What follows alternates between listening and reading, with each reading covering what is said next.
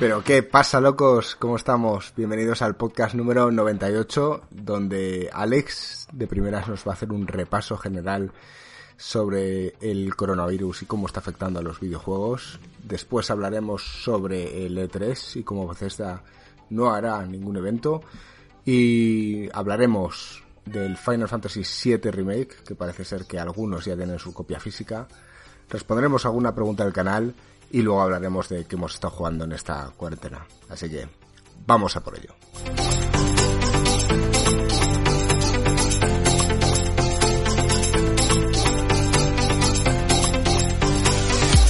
¿Qué pasa, chavales? ¿Cómo estamos? ¿Qué tal, Marco? Como primer invitado, ¿qué tal? ¿Qué me pasa? Muy bien.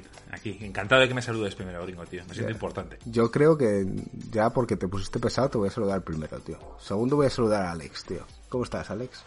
¿Qué pasa, gringo? Aquí eh, un poco subiéndome por las paredes, pero no hay otra. bueno, ya, ya, queda menos, tío. Ya llevamos dos semanitas.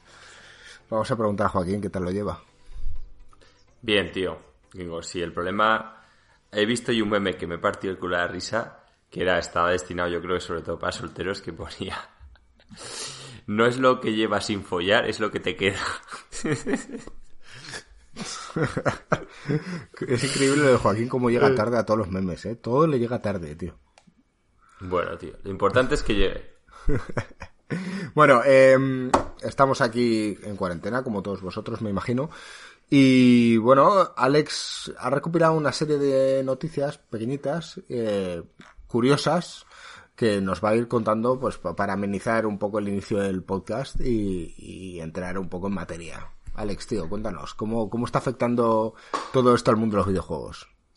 Sí, pues nada, en estas semanas he estado un poco manteniendo el ojo abierto para ver eh, cómo ha estado afectando a, a los gamers y a las empresas de gaming el mundo de los videojuegos. Entonces han, han saltado varias cosas a la vista. Eh, Pokémon Go, eh, actualizó el juego eh, desde, desde muy al principio para intentar evitar la expansión del coronavirus. Obviamente un juego en que se basa en salir de casa y darte unos paseos por todos lados, pues no, no parece muy apropiado en un momento donde pues la mayoría de la gente lo que quiere es jugar en su casa. Así que nada, hicieron unos ajustes para que puedas hacer combates sin tener que ir físicamente a un gimnasio y, y que bueno, que te aparezcan más Pokémon, digamos, que dentro de tu casa. Eh, yo no sé si incluso así mucha gente lo estará jugando, pero, pero bueno, oye, eh, han hecho ahí su, sus ajustes. Y aunque a nosotros no nos suene, sigue siendo uno de los juegos que más factura. Es una barbaridad lo que está facturando Pokémon Go. ¿A, a día de hoy? Sí, sí, sí, a día de hoy está facturando una barbaridad. O sea, no, no como el pico que tuvo, pero el pico que tuvo yo creo que es histórico. Yo creo que no ha habido ningún, casi ningún juego que tuviese el, el, la cantidad de millones de jugadores en el primer pero, día que tuvieron ellos. Pero no he entendido yo bien. O sea, Pokémon Go va de salir a la, a la calle. Sí, sí, sí. Pero han ajustado para que en tu casa lo puedas jugar, ¿sabes? Que no tengas que salir a la calle. Entonces, o sea, me refiero que en mi casa de X metros cuadrados me van a aparecer bichos eh, constantes, van variando, van por días y demás, como si Exacto. estuviera en la calle. Exacto, Joder. solo tienes que caminar por tu casa. ¿Te acuerdas cuando empezamos a probarlo, Marco? Sí, sí, sí, sí. Hubo una psicosis ahí, me acuerdo en Alicante, que hasta gringo se salió de un bar para recoger un Pokémon que estaba en la playa. No, exagerado eres. Oye, decir que dentro de las noticias que están surgiendo por aquí en Madrid, yo he leído una de un hombre que con 79 años o 77 que le cascaron una multa por andar por la calle y en el recibo de la multa ponía estaba cazando Pokémon. Eh, obviamente. Eso, eso, me imagino tío, que sería es... una excusa barata, pero ahora ya me lo planteo. Hombre, es que tú le tienes que decir a la gente que el mejor entrenador Pokémon del mundo no se puede detener. Ese título es difícil de conseguir. Ya me imagino la cara del policía sabe. diciéndole eso, ¿sabes? Pero le enseñó, ¿le enseñó el Pokédex o no? No tengo ni idea, tío. Sí, habría sido la polla que el, que el, policía fuera de estos que jugaba también al Pokémon y le habría dicho, a ver, enséñame tu Pokédex. Eh, con esa mierda vuelva a su casa con una multa por pringado. Yo cuando llegaba tarde al colegio, bueno. ya que ya que me iban a echar la bronca sí o sí, pues me inventaba una excusa graciosa, tío, y al menos nos reíamos. O sea, que esto es lo mismo, te van a poner una multa igual por estar en la puta calle, pues ya dile, pues estaba cazando Pokémon. Y te llevas a llevar la multa igual que si le dices que estabas dando una vuelta porque estabas agobiado. Joder, pero el tío con 77 años, ¿eh? Diciendo eso. O sea, un visionario. Me gustaba cazar Pokémon. Si es que los mayores, tío, creo que respetan incluso menos que los jóvenes esto de salir a la calle. Y mira que, mira que ellos son de riesgo, pero los respetan incluso menos.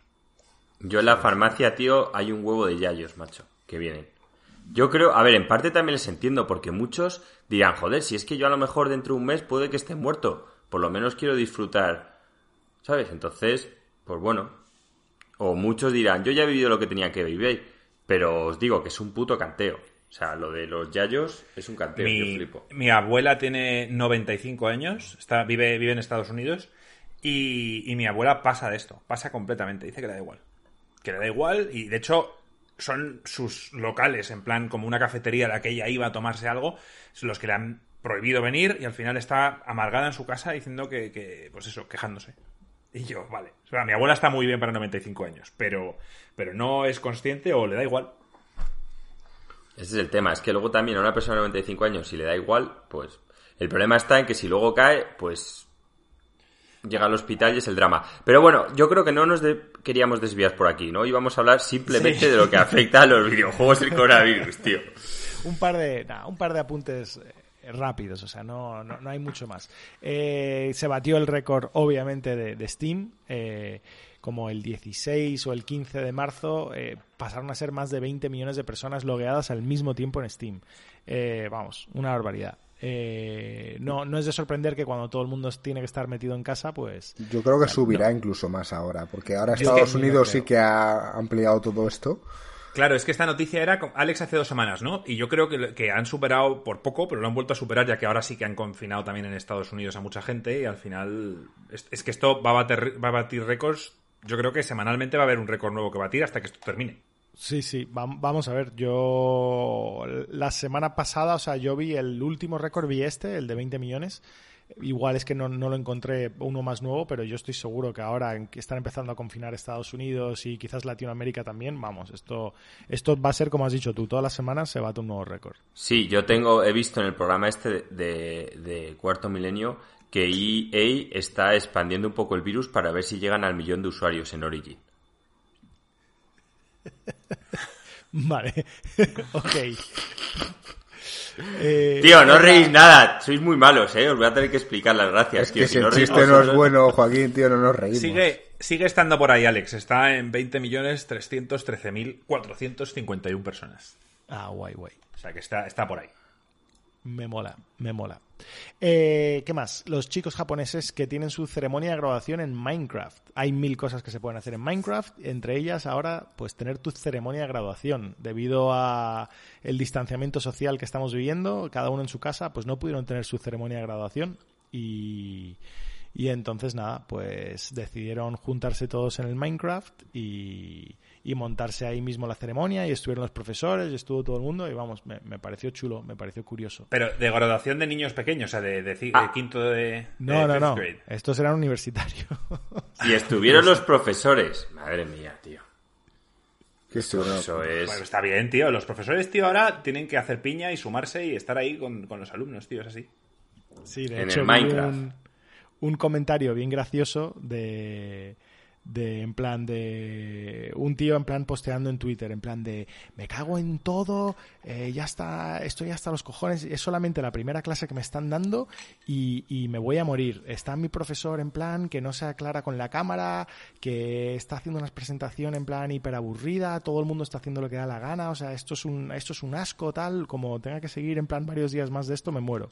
Y en plan a la hora en plan de olvidaros me ha tocado el profe de informática y nos está streameando por Twitch con unos cascos gamer.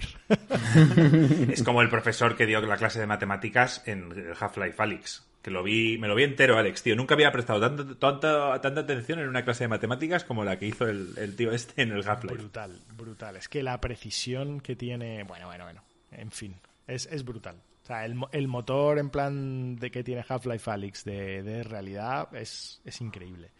Increíble. Hmm. Bueno, dentro de poco Marco lo probará seguro. Sí, y luego vamos con ello.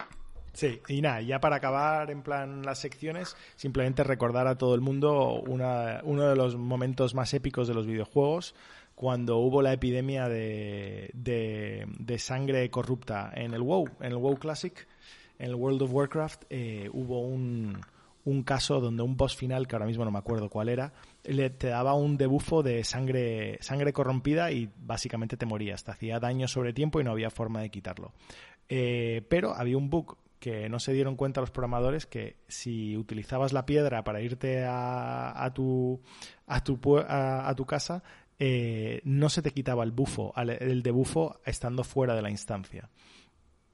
Entonces empezaron a infectar porque esta sangre corrompida iba saltando de usuario en usuario y empezaron a infectar a todo el mundo y empezó una epidemia en plan brutal donde empezaron a morir todos los personajes eh, los, ah, entonces empezaron a observar entonces este, este incidente se ha usado muchísimo para, para estudiar cómo, cómo se propagan las epidemias porque había el clásico cachondo que corría al centro de Ogrimar a dar brincos y a pegárselo a todo el mundo que pudiese.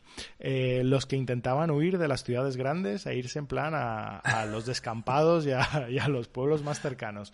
Eh, los que se... Bueno, había de todo, en plan desinformación, en plan estudiando cómo la gente iba con desinformación por el chat, en plan diciendo que si era un evento especial, algunos, otros diciendo que tal, o bueno, se ha estudiado muchísimo y de hecho la gente que lo estudió han aplicado, justo salieron en, un, en una... Eh, en una entrevista que dijeron, pues sí, pues muchas de las cosas que aprendimos de ahí las hemos aplicado en, en este tipo de las campañas que vamos a hacer con el coronavirus y tal. ¿Por qué? Porque porque es que hay muy pocos casos que se pueda estudiar con tanto detalle la reacción de los humanos ante una epidemia. Pues muy interesante, me voy a ver, me voy a ver el vídeo, la verdad.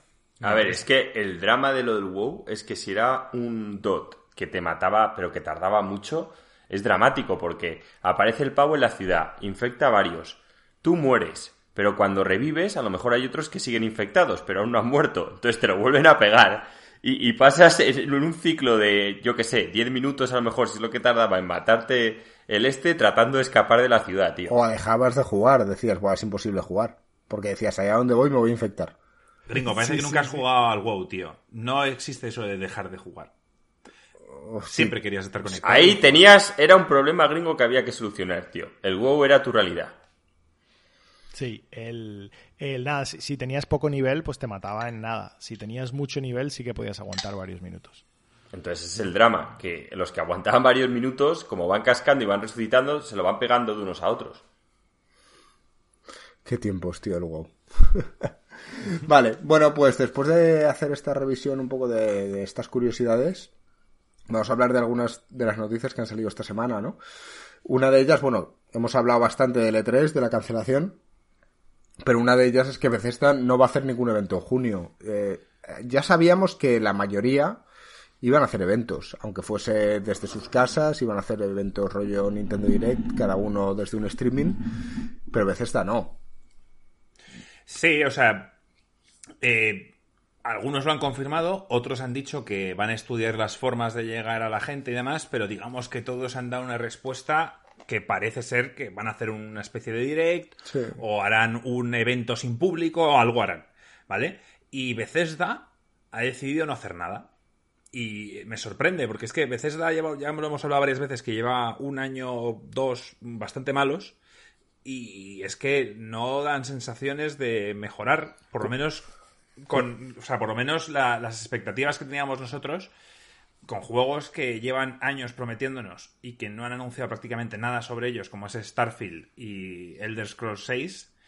¿Cuál fue el, último juego decente que sacó de Bethesda? A ver, es que hay que diferenciar a Bethesda Publisher de Bethesda como desarrollador. Eh, desarrollador diría, quizá me equivoco, eh, que es el Fallout 76, el último no, pero ese no es bueno, ese fue infame. no, no, pero estamos hablando del último juego que ellos han hecho. No, pero yo hablo decente. El Fallout 4. Ah, decente. Pues que aún así es buen juego, pero mucha gente sigue pensando que no está a la altura del 3. ¿Y eso que salió en 2017? ¿2016? Sí, vivía, mira, vivíamos Joaquín, tú y yo juntos, eh, sí, 2017, incluso 2016. Lo voy a, lo voy a, lo voy a confirmar. y esto es Bethesda Publisher, dices. No, eso es como desarrollador. Luego Bethesda también pone pasta para hacer juegos que no los hacen directamente ellos, sino que ellos los financian, digamos. Como es el caso del Dishonored, por ejemplo. El Dishonored o, el, o el Evil Within 2, etcétera. Ya. Vale. Que esos... El último que me suena a mí que, que hizo, que puso la pasta Bethesda fue el Rage 2. Joder, ¿Os acordáis? ese fue El juego de epilépticos. El. Rage 2, macho. Que yo me lo compré y, y tengo un cabreo. Cada vez que lo veo me, me pone mala leche, tío. Y fíjate que nos lo querías vender como que era la hostia, ¿eh?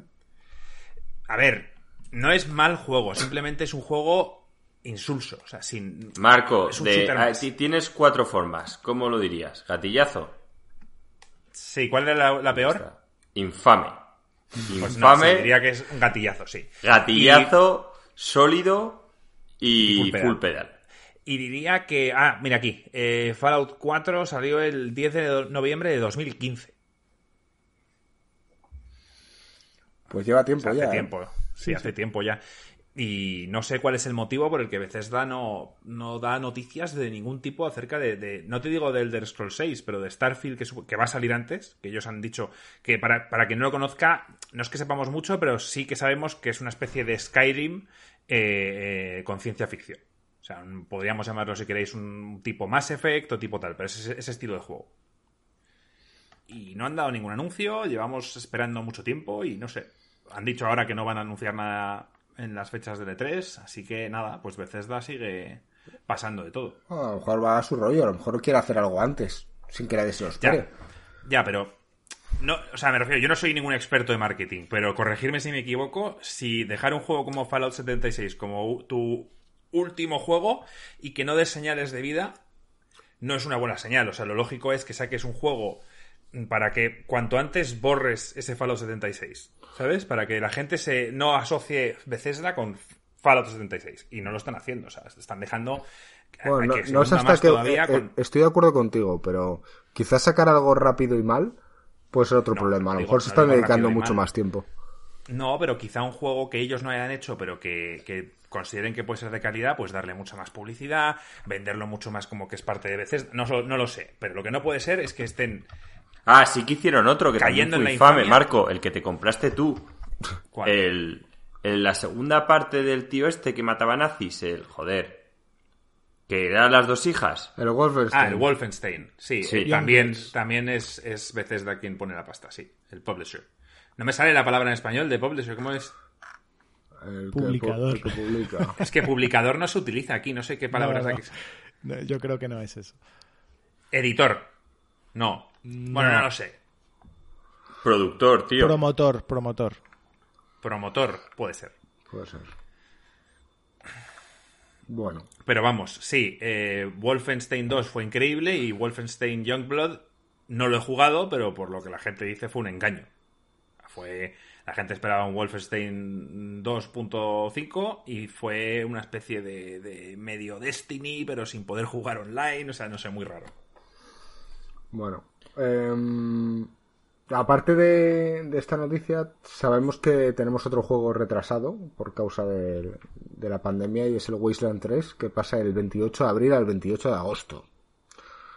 Ya hemos dicho que muchas de estas empresas de desarrollo de juegos, quizás algunas lo tienen fácil porque mm, trabajan en remoto, cada uno desde su casa y tal y cual, pero hay otras que no. Y este Muy puede ser uno de los casos. Muy, muy, muy pocas empresas de, de desarrollo de videojuego trabajan totalmente en remoto. Ya, pero ahora, lo te- ahora muchas se tendrán que adaptar. Sí, sí, no, no, no les quedará otra, pero vamos, se van a retrasar una barbaridad de juegos porque la cultura de que hay, incluso si consiguen hacer la transición a trabajar en remoto, que se verá, eh, en la efectividad que tienen, pues va a bajar una barbaridad. Este juego le teníais muchas ganas vosotros. Muchísimo, muchísimo. De hecho, este juego es de los, para mí, de los más esperados de este año.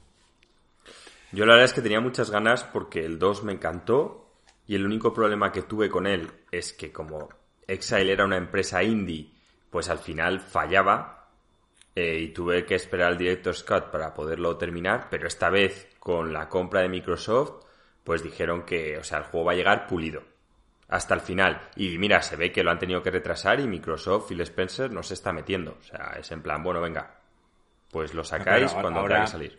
Ahora, mientras que siempre nos quejamos de cuando se retrasan juegos, en plan, son unos cabrones, tal cual, en plan fanboys, ahora no nos queda otra que aceptarlo, ya que, ya que esto es un problema global, ¿sabes? Pero, pero bueno, es una putada para vosotros, porque por las fechas que iba a salir, eh, seguramente íbamos a seguir confinados o al menos con muchas restricciones. Y un juego así, RPG tal, os hubiera flipado. O sea, os hubiera mantenido ahí encerrados en casa y a gusto. A mí me hubiese flipado muchísimo tenerlo y aunque bueno, no sé, la verdad que habría que ver, es como dice Joaquín, habría que ver si con esto de Microsoft cambia. Porque la verdad que el mayor, uno de los mayores errores que yo cometí fue jugar a Phoenix Point nada más salir. Perdón, Phoenix Point, Wasteland. Eh, al Wasteland 2 nada más salir. Y con, estos estudios, bueno, yo, yo es que, mira, lo, lo, estoy achacando a tema de estudios indies, pero es que yo creo que cada vez más juegos, hasta los, hasta casi los AAA, salen que tienen muchos bugs por pulir, muchas cosas por equilibrar. Eh, o sea, al final hay ciertos juegos que hay que esperar a que salgan unas cuantas expansiones y ya lo tengan bastante más pulido. Pues sí. Bueno, sobre todo los de estrategia. ¿Tú crees que esto solamente afecta a los juegos de estrategia? Yo creo que afecta más a los juegos de estrategia, porque es que el tema de que las cosas estén niveladas es jodido de hacer.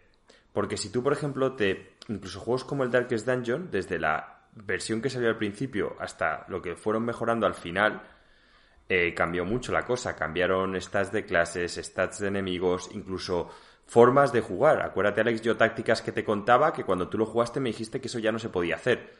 Porque habían cambiado las dinámicas de los cuerpos. Entonces, es que los juegos de estrategia, tío, sacarlos. En el fondo lo hablamos en un podcast Alex, que hablabas tú de Sid Meier como que el tío era un dios porque era capaz de sacar juegos de estrategia pulidos desde el minuto uno. O sea, que casi todo estaba ya equilibrado. Y eso yo personalmente lo he visto pues en Blizzard prácticamente. Los demás, y eso que suelen tener estos juegos indies y tal, también suelen tener un beta testing bastante amplio porque suelen dar eh, te puedes apuntar al principio y jugar, que yo, mucha gente lo hace porque quiere, es gratuito, yo no haría ni de coña, y están ahí jugándolo desde sus casas, tal. A mí, tío, me parece que los de estrategia es muy difícil clavarlo, porque no es un tema que tú hayas programado algo mal, es un tema que muchas veces hay estrategias que gente encuentra exploits que tú no habías contado, entonces cuanto más variedad das en un juego de estrategia, cuantas más opciones das, más fácil es que alguien le encuentre una dinámica que te rompa el juego. Sí, sí, puede ser, pero, pero yo creo que ahora mismo estamos viendo muchísimos juegos que lanzan con un parche día uno. O sea, día uno, que sale el juego y, el día uno le tienes que meter un parche porque está totalmente roto. O sea, eh, está como cogido con pinzas. Y de hecho, acordaos, un poco... acordaos del Kingdom Hearts 3 que salió sin final el, final del juego lo, parchearon el día 1. ¿Ah, sí? Y sí.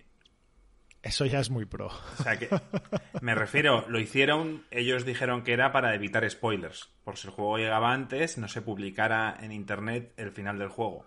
Tiene sentido lo que dijeron, pero me huele más a una excusa bien pensada. Pues sí, pues no es mala excusa, ¿eh? La verdad. Sí, no es mala excusa, la verdad. Dice, pues si, si reciben el juego cinco días antes, pues nadie lo va a poder publicar en YouTube porque no está al final. Bueno, curiosidades. De todos modos, eh, que se retrasase del 28 de abril al 28 de agosto del Wasteland 3, mm, yo me imagino que no, no íbamos a estar confinados ya el 28 de abril, pero bueno. Mm, con restricciones seguro. Sí, sí, seguro que la habrá. Y bueno, Gringo, antes de que vayas rápido, eh, Cyberpunk, o sea, CD Projekt ya ha dicho en Twitter que ellos no van a mover la fecha, que el juego va a estar cuando dijeron, que es en septiembre, me parece. Ya, porque la, cambiaron hace con el pánico. Sí, estaba, no, bueno, claro, pero la cambiaron no teniendo, o sea, supongo que teniendo en cuenta que iban a poder trabajar esos seis o cinco meses a tope. Y ahora de repente ha pasado esto y la gente estaba preocupada y con razón. Y parece ser que CD Projekt ha dicho que no lo va a cancelar. Lo que pasa es que luego CD Projekt hace lo que les da la gana. Pero esperemos que. Mira, si se tiene que cancelar porque no han conseguido pulirlo del todo, que lo, que lo vuelvan a mover, ¿sabes? Porque lo que no queremos es jugar un juego que nos decepcione. Está claro. y además, en este, este juego, yo creo que va a marcar un antes y un después, vamos. Bueno, eso lo hablaremos cuando esté más cerca de salir. Eso es. Mm. Y la última noticia así curiosa que que es que bueno que en Australia ya han recibido gente eh, copia física del Final Fantasy VII Remake.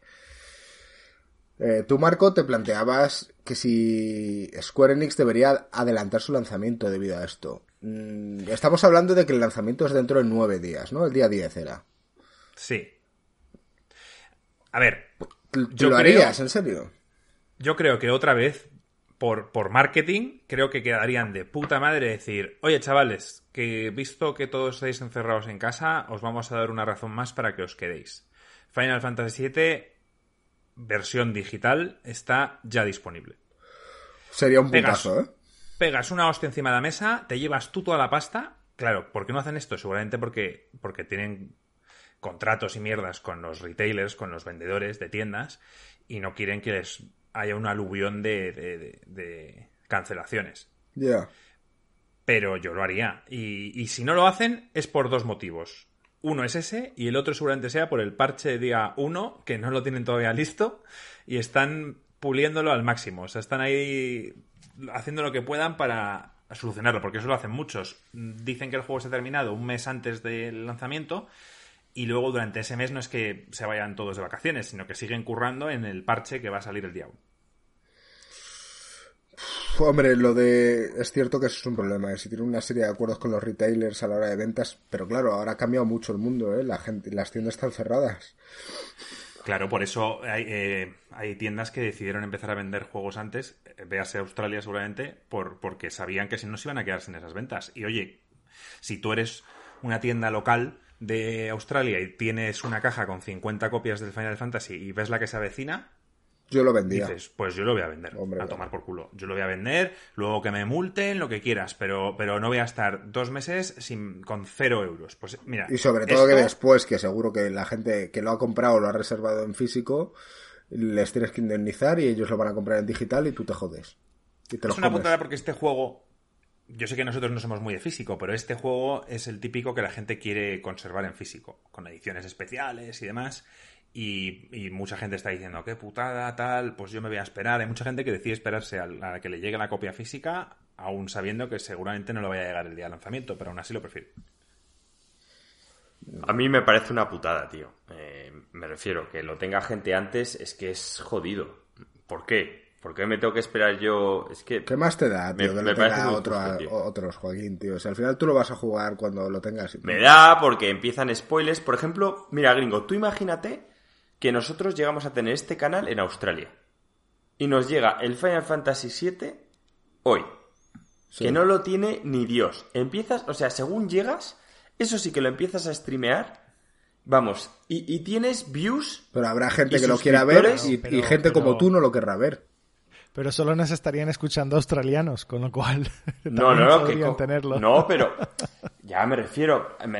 te digo, que nos estaría poniendo gente todo el mundo. Streameas, yo qué sé, streameas en español y tienes a, España y toda Sudamérica viéndote jugar al Final Fantasy VII. Pero, que sí, pero normalmente eh, si un juego es antes de su lanzamiento, normalmente Twitch, YouTube Gaming y demás eh, no permiten o ponen ciertas restricciones. O sea, solamente borran el vídeo, historias de estas, porque luego Square lo demanda. En plan, oye, que este juego no ha salido, no se puede. No, no sé los aspectos legales de esto, pero, pero muchas veces pasa. De hecho, Marco, cuando comentaste que, que, era por Australia, yo pensé que te ibas a referir a, como se hace mucho con los juegos de móviles, que son que como Australia está como en el más 12 en cuanto a zona horaria. Sí, que lo recibe antes que y Estados Unidos está en eh, menos 9 pues pasa muy a menudo que los juegos para móviles que salen a las 12 de la noche en las tiendas online están disponibles en la tienda australiana prácticamente 24 horas antes. Así que lo que hace mucha gente es que se, consiguen una cuenta australiana del iTunes Store o del Android Store y entonces se lo pueden descargar, jugar y escribir el review. Y de esta forma tienen el review antes que nadie. Pero es claro, estos son nueve días antes. Claro. Es que es un carteo, tío. O sea, y hasta que YouTube se da cuenta que tal, de verdad. O sea, tú escribes por las redes sociales, vamos a streamear. Bueno, tío, o sea, yo te digo que ese día consigues un huevo de suscriptores y ese día estás viciándote con mucha gente viéndote el stream hasta que te lo corte. Yo, yo te siento indignado, Joaquín. Es que lo estoy. O sea, aparte es que me jode porque me puedo comer. Vale, es que justo lo único bueno de que sea el Final Fantasy VII es que no me voy a comer spoilers, ¿sabes? El spoiler te lo comes cuando ves que el juego termina en un punto en particular y dices, qué hijos de puta. O sea, ahora me toca esperar cinco años a ver, a ver cómo continúa, ¿sabes? Por eso ya lo sabíamos. Eso, te vas a estar acordando de, de mi apuesta, Marco. Y la mentira que han dicho. Sabéis que el de Squaresoft ha dicho que la duración de este juego va a ser como el de un Final Fantasy normal. Y eso es mentira. Están mintiendo Claro, a la mentira. gente a la cara como con el coronavirus, tío. Es acojonante. Es mentira. No va a durar el- este Final Fantasy VII. Un Final Fantasy normal son de 40 a 60 horas de juego. Esto no va a llegar a 40 horas ni de coña. No creo. Obviamente no. Obviamente. Hombre. Yo, yo aposté que eran como 15 horas o algo así. Pues ya está. O sea que- Yo aposté por. No, bueno, yo, no, yo digo que más o menos, más van a ser más o menos 25. Bueno, ya lo Yo digo veremos. que cua- 40 no va a ser ni de Wally. Si tenemos el juego. Salvo que hayan puesto la mecánica de extraer. Tenemos el juego en unos días aquí, así que ya lo veremos. Vale, pues nada, hemos hecho una revisión general a las noticias que, que son bastante pocas de lo que hay. Y vamos a ir con unas preguntas que nos han dejado, creo que ha sido Carlos en el Discord. Sí. Carlos, tío, desde aquí te mandamos un saludo muy fuerte. A todos los demás también, oye, gracias por, por comentar. Eh, a todos los que nos escucháis y aún no estáis por Discord, pues ya sabéis, estáis más que invitados a pasaros, está en la descripción. Y ahí podéis sugerir temas como este que vamos a hablar o, cualquier otra consulta que queráis y nos tenéis casi eh, 24/7, excepto a, Jo- a Joaquín que pase las redes sociales, asumirlo. Eh, dentro de Discord nos contó Carlos, ¿sois de rejugar juegos? Si es así, vuestros favoritos que siempre acabáis rejugando o tenéis pensado rejugar en futuro ¿Y cuáles no rejugaríais aunque lo tengáis en lo más alto de vuestro top por pereza o porque ya sabéis la historia y no invita a ello? Saludos. ¿Quién empieza? Por Joaquín que va a ser más fácil. Joaquín, ¿juegas, ¿rejuegas juegos? No. Vale. Lo hacía. si- siguiente. Lo hacía Es que le he puesto en WhatsApp en nuestro grupo. Digo, la respuesta para Joaquín va a ser no. Lo hacía en WhatsApp, pero ahora suele haber casi todos los días demasiado lo que jugar. Suele haber demasiadas series y pelis buenas. Bueno, pelis ya no tantas, pero series. Entonces es que no hay tiempo para rejugar las cosas. Sí, sobre todo encima si quiero comentar cosas nuevas en el canal. Vale. Es que no, no me, no me puedo permitir ese lujo. Pero- Es cierto que yo antes, el Final Fantasy VII, por ejemplo, ¿esto lo considera rejugarlo? Yo no. Es un remake. Pero yo el Final Fantasy VII original me lo acabé tres o cuatro veces. Pero la pregunta también dice, ¿tenéis pensado rejugar en un futuro? ¿Te apetecería rejugar alguno a día de hoy? Me apetecería rejugar mucho si me pudiera borrar la memoria, pero si no, no, porque... No, no te, borres, el no te problema- borres la memoria, tío. La pregunta, ¿Rejugarías no es, la pregunta es, si rejuego uno gringo, el problema es que estoy perdiendo tiempo de jugar a otros. Entonces, si me dijeras, si, tú, si dispusieras de tiempo ilimitado, pues sí, me- hay algunos juegos que me rejugaría. De hecho, me compré en Steam el Batman Arkham Asylum porque era un juego que dije, joder, este me apetece volver a jugarlo, el primero. Y ahí está, comprado. El Resident Evil 4 Remake eh, en HD, del que hablamos el otro día, por cierto, también lo tengo en Steam, comprado y dije, coño, este me El, lo voy a... el Resident Evil te lo acabaste, el 1. El 1 sí, pero ves, ¿el 1 lo consideras el mismo juego? Sí. Bueno, pues ese sí. La misma experiencia. Sí. Ese lo compré otra vez, es con texturas en HD y tal, pero lo volví a jugar y me encantó. El Resident Evil 2 no lo considero que sea rejugarlo, No, pero no. bueno. Ahí está. Entonces a lo que voy. eh, hay demasiado, en mi caso, tengo poco tiempo para todo lo que hay que jugar. Entonces no, no me lo puedo permitir, tío. Alex, tú sí eres de rejugar, ¿no? Yo sí, soy, soy bastante de rejugar. Hay ciertos juegos que, que rejuego. mm, a ver, o sea, así cosas que se me ocurren. Y, y la verdad que no sé por qué. A veces me pregunto, coño, ¿por qué lo haces? Cuando hay juegos que no he jugado tan épicos que quiero jugar. O sea, no, no es que no los quiera Seguramente jugar, o sea, porque te hecho, ayudan a despejar tu mente, ¿no? Yo creo que en parte sí. Y hay otros como que. No sé, como que tienes como una relación a largo plazo, ¿no? Que siempre puedes estar buscando algo nuevo, algo que te sorprenda, tal, pero también hay cierto valor en, en- en la fidelidad, ¿sabes? En una relación ahí a largo plazo donde conoces los fallos y conoces los puntos buenos y cada vez le vas sacando más. O sea, yo estoy hablando del FTL. Joder. Pero es que ese, esa clase de juegos son siempre juegos que, que cada vez que lo juegas es una experiencia nueva. Sí, entonces el FTL es, casi hacer trampas, ¿vale? O sea, yo ese vamos a pasar del FTL y ni siquiera lo voy a considerar un rejugar, porque claro, un juego que, que se, que se eh, genera los roguelikes por, por su propia forma de estar generado aleatoriamente, proceduralmente, varias partes del juego, pues lo hace como muy abierto. Pero hay juegos que he rejugado mucho, o sea, por ejemplo, hace muy pocos años eh, rejugué al Mega Man X. Y ¿Por qué lo hice? No estoy muy seguro porque eh, tampoco tardé mucho en, matarlo, como ya me lo conozco y tal, pues lo habré tardado cinco horas o algo así quizás en, acabarme el juego. No, no, no te sé decir exactamente las horas, pero sé que fue bien poco tiempo. Pero es como un juego que ya este tipo de juegos ya no me gustan. No me gustan las plataformas de acción. Bueno. ¿Y por qué, ¿y por qué fuiste ahí? Quizás algo, algo de nostalgia, puede ser. Exacto, sí. Yo el, el, Mega Man X sin duda lo jugué por nostalgia. Un juego que de pequeño me gustaba muchísimo y que le metí muchas horas porque era muy manco intentando pasarme los bosses y haciendo las cosas mejor y, me moló. Me, instalé un emulador y, me lo jugué y, y, me moló. Un juego que juego cada X tiempo, yo creo, es el XCOM. El XCOM original, el primero de todos. Y es, simplemente es que me parece un juego demasiado bueno. Y tiene muchísimos fallos. O sea, tiene muchísimos fallos y hay muchas cosas que el XCOM, los nuevos, les han superado, sin duda. Pero, pero ese juego original todavía tiene algo. Y, por muchos fallos que tenga y por muchas cosas que tenga, ese es un juego que, que sigo rejugando. Hablando de XCOM, pues también he jugado varias veces a campañas en el nuevo.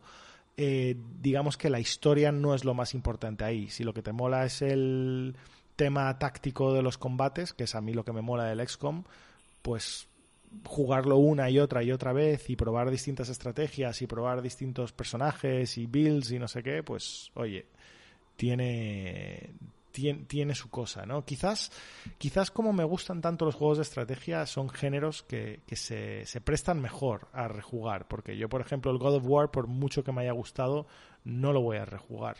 Y muchos RPGs, pues tampoco. Es curioso, tío, como somos jugadores totalmente diferentes en general, ¿no? O sea, cada uno diferimos en una serie de cosas. Eh, ya voy yo, Marco, y te dejo a ti el último.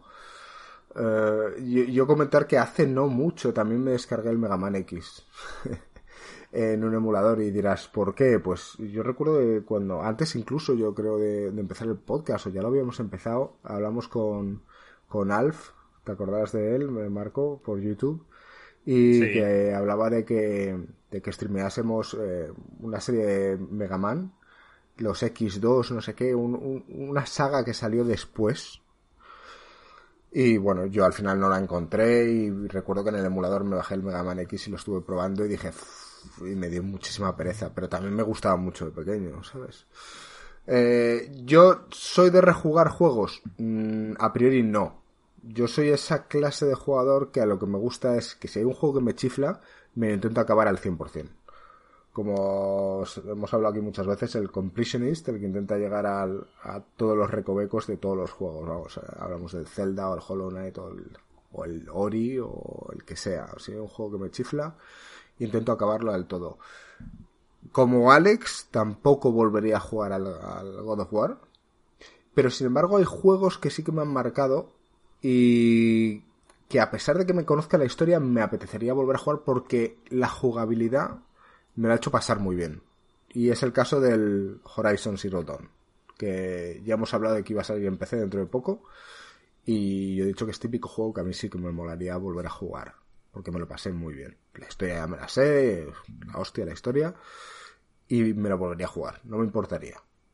A pesar de que siempre hay muchos juegos nuevos que Marco siempre y Joaquín me dicen, oye tío, tienes que probar este, y yo a lo mejor me quedo estancado en uno antiguo porque, pues, porque me mola pues eh, al igual que también quiero volver a jugar al Zelda, el Breath of the Wild, que ya me lo acabé una vez, y yo creo que ese es uno que ha rejugado Alex, ¿no? También. Sí, sí, sí, el Zelda Breath of the Wild también me lo he rejugado. Pero, pero me lo he rejugado de una forma un poco distinta, ¿no? He ido como muy directo a las cosas y es más, me he puesto como ciertos límites. O sea, yo, por ejemplo, el Zelda Breath of the Wild, la segunda vez que lo jugué, me puse la regla de que no podía tener más de tres corazones. Tenía que invertir todo lo que iba ganando únicamente en, en energía. Entonces, le tuve que dar una vuelta y incluso así no me lo acabé por segunda vez tampoco. Es que acabarte el juego solo con tres corazones. Es un Bueno, challenge, no, no ¿eh? es tan difícil porque pu- puedes usar también, una vez, cuando, una vez consigues armaduras buenas, que te, te baja bastante el daño que recibes, y luego para los bosses sí me permitía comer comidas de las que te suben los corazones. Vale, vale. Pues ese soy yo, yo jugador. Eh, y es cierto, no volvería a jugar a un juego que fuese top como el God of War o el, o el Last of Us porque no sé. No sé por qué, pero no lo jugaría. Y Marco, tío, cuéntanos. Yo creo que tú sí eres de los que rejuegan. Yo a saco. Yo me encanta rejugar juegos y, y no, no estoy, no pienso igual que Joaquín. Joaquín es muy de probar juegos. O sea, se mete en Game Pass, ve qué carátula o qué texto le puede llamar la atención y lo prueba. Yo prefiero volver a algo que conozco y que disfruto Que a probar algo en la que no me he informado y sé que va a ser la leche. Que, oye, que luego hay descubrimientos y Joaquín me dice, oye, pues prueba este o al revés. Pero normalmente yo soy una persona que, que me dejo llevar mucho los videojuegos por el estado anímico que tengo en el momento. Y si estoy en un estado en el que varias cosas que estoy jugando nuevas no me están atrayendo, Vuelves vuelvo al pasado y, y- y- y recurro a esos juegos, tío, para evadirme un poco de la realidad. Y sabiendo, no estando ya con la tensión de, que es un juego que no sé lo que esperar, sino que ya lo tengo más o menos conocido, pues lo disfruto. Y nada, yo, yo, para mí los juegos clásicos que puedes rejugar es la saga Zelda al completo. O sea, cualquier Zelda, desde la Super Nintendo, el- lo siento por vosotros, pero el de la Nintendo no lo metería. desde la Super Nintendo hasta ahora, cualquier Zelda es rejugable y te lo vas a pasar de la leche. Em, la saga Mass Effect la he jugado varias veces. Y luego, claro, otro motivo para jugar estos, estos juegos es que tiene varios finales o tiene caminos alternativos. Entonces ya tienes un motivo para rejugarlo. Como es el Mass Effect, como son los Fallout 3, el New Vegas y el 4, y como es el Witcher. Entonces. O el Man of sí. Medan, que tienes que probarlo, tío. Hermanos me da. Entonces, sí, o sea, hay dos motivos claros por los que juego un juego. Te el pones la. Cuando el vas a jugar a un juego del pasado, Marco, te pones la musiquita de Back to the Future, ¿no? No, todavía no. Al No empezar. todavía. Joder, No. Marco, tío, eso habría sido mítico. Pero que, que prefiero jugar a un juego conocido como el Breath of the Wild a jugarme lo que sea, que me aburro y no encuentro y me meto en Game Pass y digo, ah, pues voy a probar este. Que, oye, que luego puedo equivocarme y que sea un juego de la leche, pero prefiero volver a, a otro Jo- tipo. Joaquín es muy de eso, tío. Además, ta- también lo hace con las series, ¿eh? Nosotros, yo no soy muy de ver series, salvo que... Yo no veo una serie a menos que me lo hayan recomendado o a menos que esté aburrido y me haya metido en internet y, Y- haya buscado las mejores 20 series de no sé qué Sí. y me digan esta, ¿sabes? Yo no me veo una serie por la carátula y decir, voy a ver qué tal. Pero está". Joaquín, Joaquín sí es de esos. Joaquín es de eso con, con los juegos también. Sí, sí, con las... Con Pero, los juegos siempre prueba cosas en plan súper raras. Mira cu- cuando jugó al de Esperancia, ¿cómo se llama? Operancia. Es como que, tío, ¿en Sí. serio jugaste eso? pero, Qué- qué pero luego en la vida real no es así. No, en la vida real va lo seguro. Claro, por eso me sorprende tanto esto. O sea, qué curioso, tío. Él, él en, el, en, el, en el Matrix, tío. Attack como on Titan fue así. O sea, estaba mirando, puse animes. eh, no, o dónde vi la. No sé, simplemente vi la imagen del titán gigante en, encima de la muralla, ¿sabes? Y me llamó la atención. Entonces me leí la sinopsis y dije, venga, voy a verme esta serie. Y de ahí a, a todo lo que ha venido después. Sí, pero que Attack on Titan tú la descubriste antes, pero que la hubiéramos descubierto porque al final es una. Tú pones top animes tal y te sale, me refiero. Que tú eres más de, de meterte de verdad en Game Pass y jugar a Mistover, que no sé ni lo que es. Lo primero que sale, de- sí. Ese el tipo de el. Mistover me lo he comprado, ¿eh? Ah, te lo has comprado. Sí. Bueno, ahora, ahora nos hablarás de ello.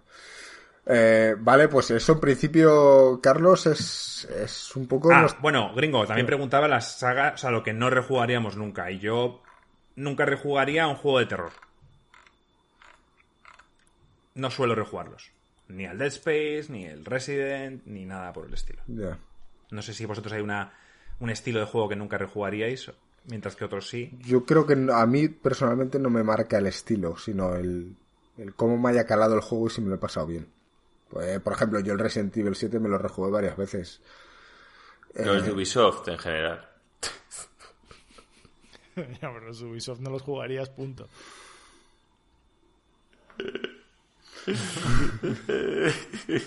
Hace mucho que no juegas un juego de Ubisoft. No, tío, la verdad es que son muy infames. Quiero que el siguiente que jugaré será el, el que hacen este de... El Mario Rabbids 2, cuando lo saquen. Bueno, Porque- sí, sí, te dejamos la Switch, porque tú, Porque cabrón, el- Joaquín farda de no tener la Switch, pero siempre que sale un juego tal, dice, eh, bro, déjamela y una semanita y lo pruebo tal. Pero si fuiste tú el que me dijiste, tienes que yo jugar a este. Play. Hombre, es que hace un momento acabas de decir que te debes a Insert Coin y que por tanto no rejuegas juegos porque tienes que probar juegos nuevos para hablar aquí y no querías probar el puto Zelda, Zelda Breath of the Wild, tío. Pues no, te tuve que dejar la Switch para que lo probaras. Porque si no ibas a ser un ignorante de la vida, Joaquín. Hubiese sido muy gracioso, ¿eh? Haberle dejado en la ignorancia, tío. Muy duro no, no haber jugado al Zelda, tío. Claro. Bueno, Lo pues, jugué y me lo terminé. pues esa es nuestra reflexión, Carlos. Espero que, que te haya gustado. Cuéntanos tú luego en Discord si, si eres de qué, con qué tipo de jugador de todos nosotros te, te ves más identificado. Y, y bueno, pues de aquí vamos a simplemente hablar a qué hemos estado jugando en estas semanas, ¿no? Que ha sido bastante. Creo que hemos estado jugando a bastantes cosillas. Eh, un poco entre todos. No sé, vamos a empezar la misma ruleta de antes. Joaquín, tío, cuéntanos, háblanos del Mistover. Pues el Mistover es un juego que mm, vi una vez, pues ahora no recuerdo qué, si estaba viendo cosas parecidas a, o buscando juegos indies, y me recordó mucho al Darkest Dungeon, de hecho es una copia, pero hecha por los japos. Entonces los dibujos son así animes, es un mundo tétrico, pero pues bueno, la mayoría de los héroes son heroínas, de hecho, casi todos los personajes son, son mujeres. Y el tema está en que me estuve viendo las dinámicas y había dos cosas por las que dije, ni de coña me lo voy a comprar. Y es una, que el farmeo parecía enorme. Y dos, que los malos se podían esconder y encima, mientras los buscabas, podían resucitar los que ya habías matado. Y eso es algo que dije, mira, ni de coña. O sea, esto multiplica el tiempo, el farmeo. Dije, no va a pasar. Hace poco me dio por mirar, venga, voy a ver lo que han hecho los últimos parches. Y hicieron una cosa que a mí me encantó, que es básicamente puedes cambiar las opciones del juego. Entonces, el Darkest Dungeon a mí es un juego que me daba mucha pena también porque es increíblemente bueno, pero requiere muchísimo tiempo y se puede volver repetitivo. Y en el fondo, son cosas que te requieren tiempo no porque haya más historia, sino porque a lo mejor la has cagado y se te ha muerto un personaje y tal, pero el castigo es excesivo, porque cuando juegas a un juego como el FTL, que te matan, pues bueno, has sacrificado dos horas de tu vida, una hora y media, pero aquí son campañas muy largas, entonces está bien que recibas un castigo por morir, pero tú en un momento que un roguelike lo haces para que dure más de tres horas, no, no, hay ciertas cosas que tienes que cambiar. O sea, del género que tienes que cambiar. Y aquí se podían cambiar con las opciones. Entonces me lo compré, puse que los malos que ya había matado no spamearan. Básicamente lo empecé a jugar bien, eh, me lo fui pasando y aún así hubo en un momento que me parecía también muy pesado lo de subir personajes para probar distintas habilidades. Entonces, en las opciones podías hacer que cada personaje ganara más puntos de habilidad por nivel que lo vais a pensar como es una trampa, pero en verdad todo esto que os estoy contando, lo único, no te hace el juego más fácil, lo único que te hace es que tengas que grindar menos. Ya. Y nada, me, me lo terminé y me lo, me lo pasé bien. La ¿Qué- verdad es ¿Cuánto tiempo más o menos te ha llevado el juego? Pues yo calculo que unas 28 horas acabármelo. Y es típico juego que si yo no hubiera tuiqueado las opciones, es un juego que de 28 horas se te va fácil a 60. Joder. Vale, vale. Pero que acabas hasta el nabo. Sí, tío, de verdad es que lo de grindear es algo que me parece bien que lo pongas, tío, pero como te pases, para mí convierte ya el juego en insoportable. Estoy de acuerdo. Y también has estado jugando al Shoots 2, ¿no? Sí, Este es un juego, este sí que no me lo compré porque sabía que iba a salir en Game Pass, porque salió el primero. El Game Pass, el primero, yo sí que me lo compré en Steam. Y este cuando salió no tenía ninguna prisa. Y dije, bueno, me lo voy a esperar. Para los que no conozcáis esta saga, básicamente también es otra copia de otra saga superior, de la saga Souls. Y aquí me he encontrado con una grata sorpresa jugando al 2. Bueno, para decir cosas a las que no está a la altura, pues el mapeado es infernal. Es típico mapeado que todo está concentrado en un hueco súper pequeño, que hay distintas alturas.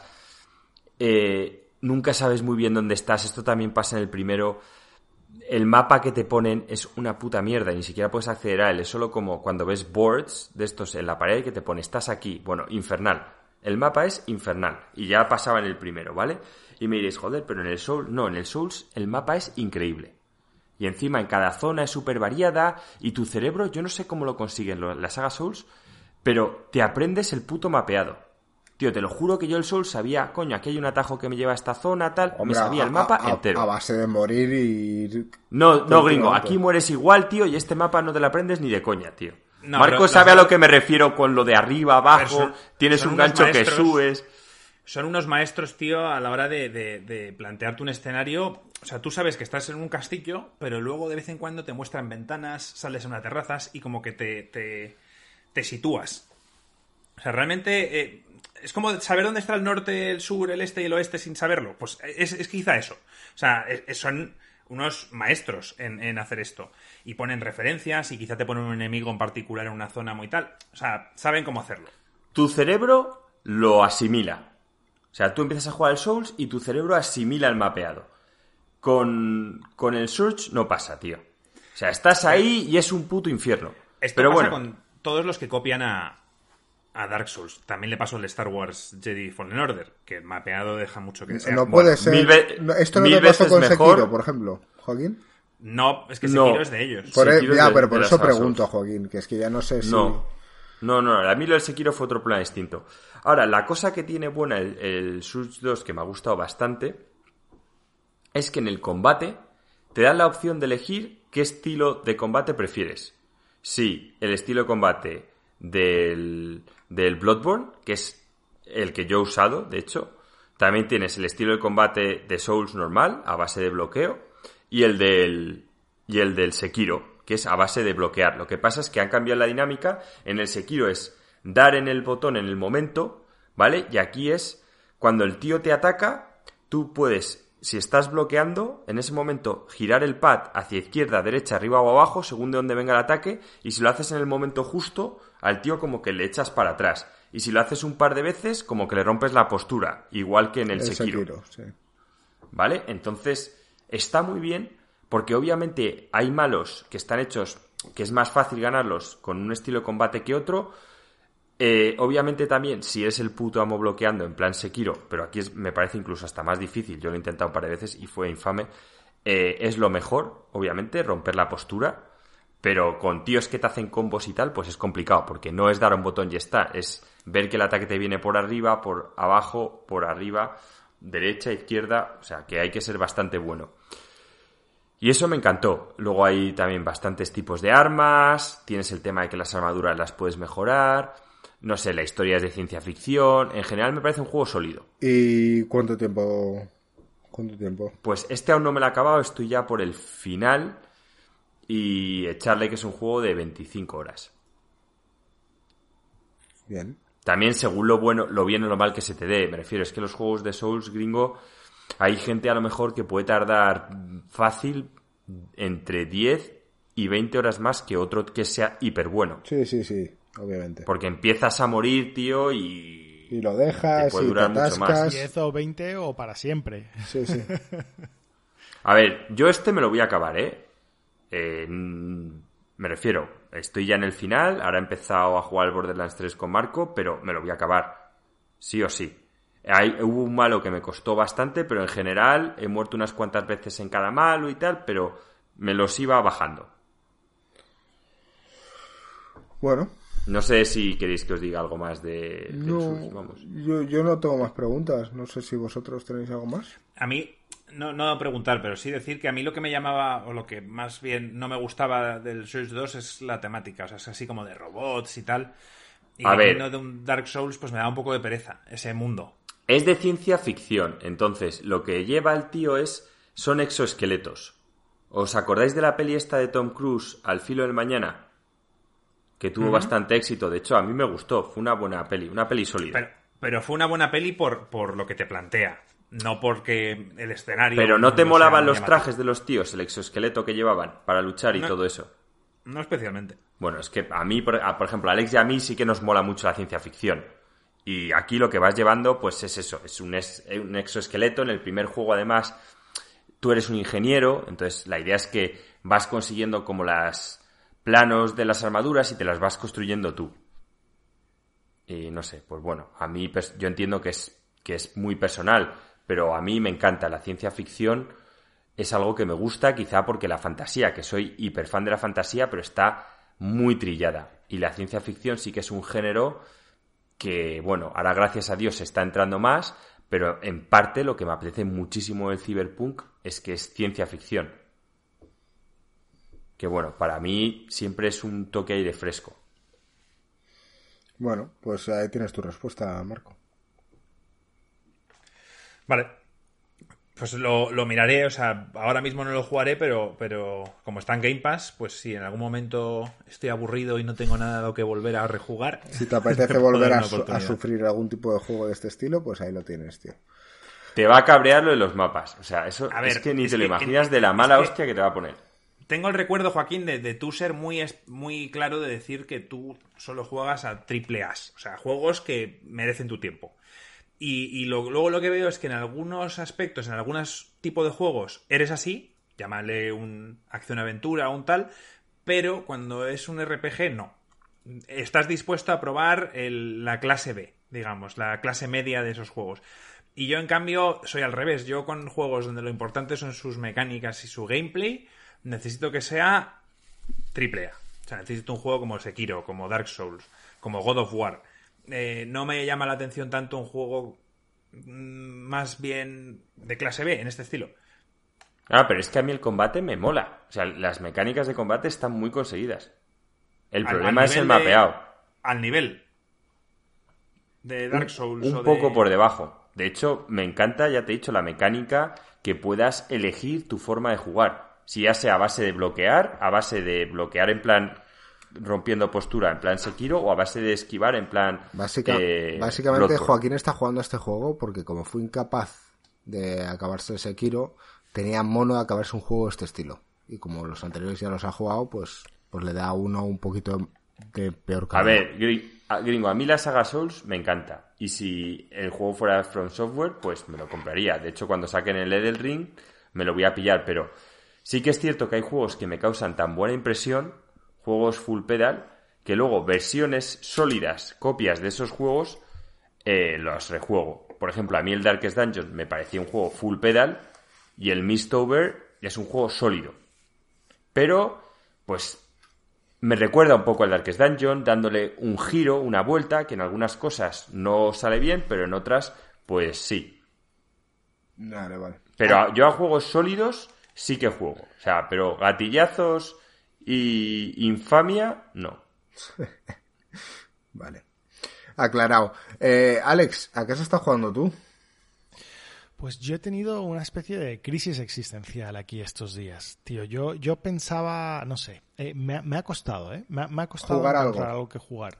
Eh, y, y no porque no quisiese, al revés, tenía muchísimas ganas de, de encontrar cosas que jugar, pero mi estado anímico como que no ha apoyado mucho ciertos juegos. O sea, yo eh, empecé con The Witcher y dije, Buah, perfecto, tal, juegazo, es el momento, pero lo que tengo ahora mismo es un PC. Eh, y quizás el Witcher lo hubiese disfrutado más en tele. Estaba como un poco... No podía entrar en la historia, estaba pensando en demasiadas cosas y tal. Entonces digo, bueno, pues esto no. Eh, lo voy a dejar aparcado un rato. Luego cogí el LOL y en el League of Legends. Y a mí lo que me pasa es que, claro, como soy tan competitivo, pues eh, me empezaba a poner, no de mal humor, pero que mm, era mucha tensión. O sea, ya hay tensión por estar dentro de casa y tal, y además eso le sumas la tensión de, de estar en un juego competitivo y tal, y no, no me venía nada bien. Así que nada, cortado el, League of Legends. Estuve a punto de rejugar otro juego y dije, no, tío, tengo que jugar algo nuevo. Así que al final eh, me, he puesto a jugar a Phoenix Point. Eh, Phoenix Point es el juego de Julian Gollop, que es el creador original de XCOM, que ha sacado básicamente su visión para un XCOM moderno ahora. Eh, la historia mola un montón. Eh, la historia mola un montón. La, el, feeling del juego eh, es lo más parecido que he jugado al primer XCOM con sus cosas buenas y sus cosas malas. O sea, yo con este juego he tenido una relación un poco amor-odio. Eh, cuando lo empecé a jugar dije, esto, esto, eh, esto es exactamente lo que necesitaba, esto es lo que estaba buscando todos estos años. Pero al poco tiempo me he dado cuenta que el combate está muy roto. O sea, muy roto en cuanto a que está mm, desequilibrado y algo que todavía es peor que desequilibrado, no es divertido. ¿Vale? O sea, eso ya es como la guinda del pastel. O sea, algo, un juego que no sea divertido es que. Entonces me he dado cuenta que el, la parte estratégica, porque este tipo de juegos XCOM, a mí una de las cosas que me parecen la genialidad de este creador, que fue el que inventó el, juego estilo XCOM, es que tienen dos capas, ¿no? Tienen la capa estratégica, que es donde tú estás construyendo tus bases, administrando los recursos y tal, y luego tienen la capa táctica, donde estás luchando cuerpo a cuerpo con los alienígenas.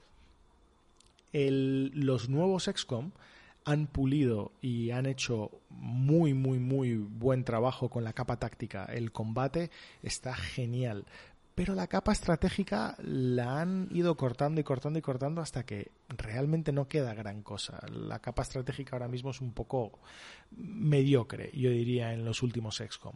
Y este le pasa lo contrario. La, capa estratégica es maravillosa, un montón de bases, expansión por todo el mundo, un montón de recursos. Eh, me encanta que hay muchísimas decisiones que tomas a nivel estratégico que luego impactan el combate. Por ejemplo, eh, es mucho más eficiente cuando sales con un escuadrón de soldados que investiguen varios puntos, pero cada vez que investigan un punto pueden tener un combate y se van cansando. Y entonces si les baja, si les sube demasiado el cansancio, les va a afectar en el próximo combate. Pero incluso así, estás ahí apretando a tus soldados más en plan de venga, un combate más, podéis, aunque estén ahí todos cansados y todos puteados porque te hace falta para la misión. Eh, pero falta equilibrar, o sea, no saben bien qué han hecho con el combate. No, no, sé cuánto más detalle queréis que os cuente porque puedo estar hablando de Phoenix Point un montón de tiempo. Phoenix Point, de hecho, a, cabo, cuando yo he empezado ya habían lanzado el primer DLC y este es un juego que va a mejorar muchísimo cuando acaben de lanzar los otros dos DLCs que tienen planificados. Un montón más de contenido, un montón más de variedad, un montón más de cosas que investigar y bugs que ya no está tan bugueado. O sea, yo todavía no me, no me he encontrado con muchos bugs, con lo, pero la gente que jugó el juego nada más salir sí se quejaba muchísimo de, los bugs. Pero Joaquín ha jugado este juego también, ¿no? Sí. Y yo ya se lo conté a Alex, le dije, a ver, me encanta todo lo que le ha dicho, en parte lo comparto y yo se lo dije, le dije, Alex, lo he tenido que dejar, que dejar de jugar porque me parece que el sistema está roto. O sea, porque en, el, en, los, en los otros XCOMs había clases que me podían gustar un poco más, un poco menos, pero en general casi todas aportaban cosas.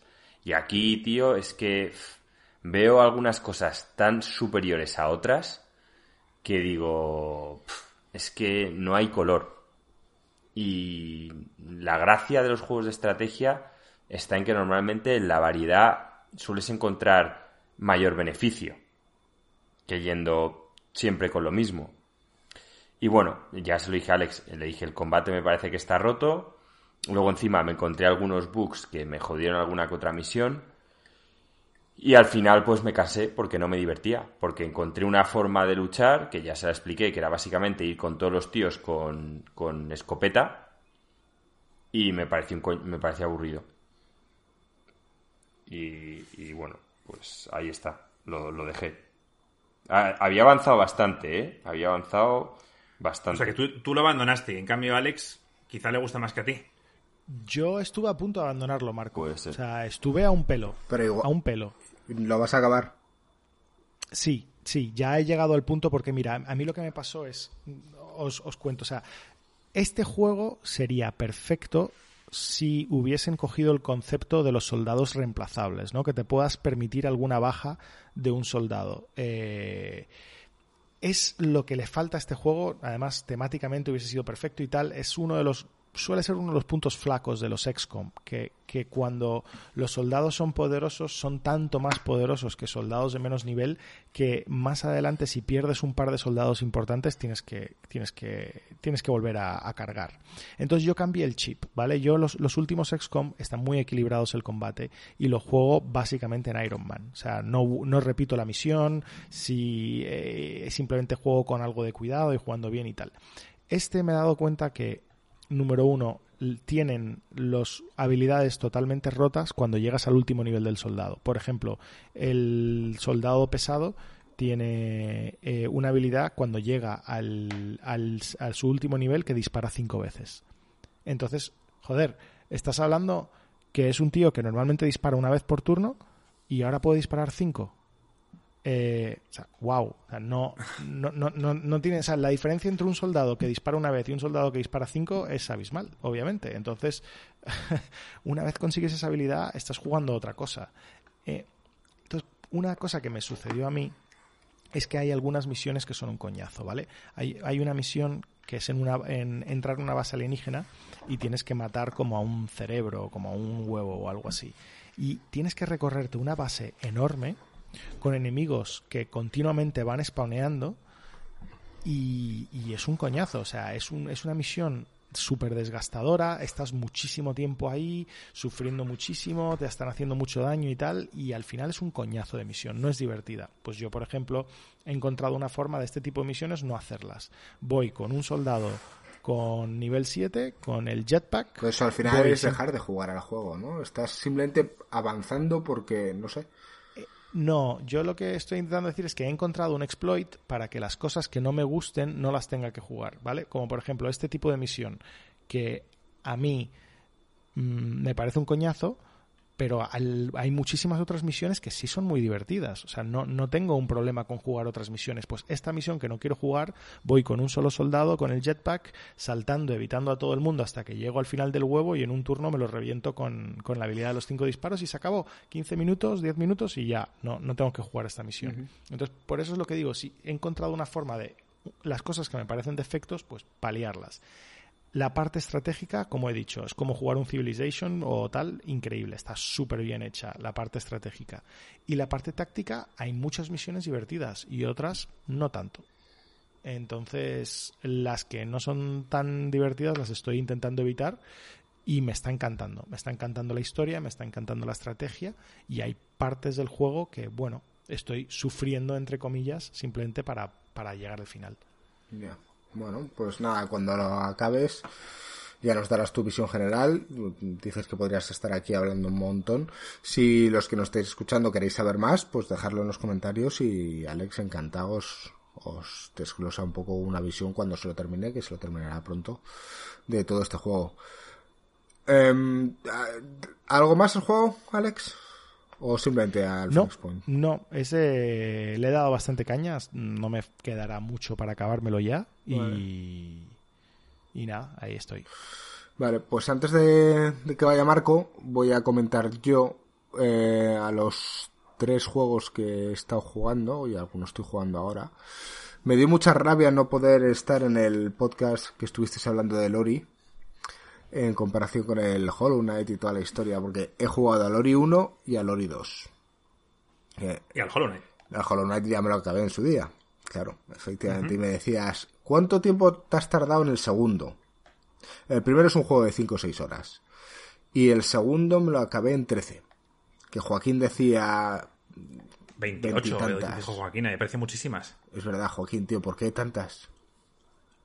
A lo mejor lo dejé en pausa en algún momento, pero yo cogí todo, momento. ¿eh? Gringo, o sea, yo me hice las carreras, me hice todas, o sea, tenía casi todo lo de vida, tenía casi todo lo de energía. ¿Por qué no me o sea, sales en, al... en, lo de las carreras? ¿Por qué no me sales? A mí Marco sí me salía. Pues no lo sé. Pero ¿Te vamos. salía mi, mi fantasma? Sí. O, o, mi... Sí, sí, sí. ¿Y qué tal? ¿Los superaste todos? Obviamente. ¿Quieres, que entre, ¿Quieres que entre a picarnos otra vez? Bueno, si quieres puede ser bastante divertido, pero... Y como ya he dicho antes, tío, yo soy un jugador que me encanta acabarme las cosas y si veo que, por ejemplo, hay un jugador, un amigo que ha hecho algo, me pico para intentar mejorarlo. Me parece bien.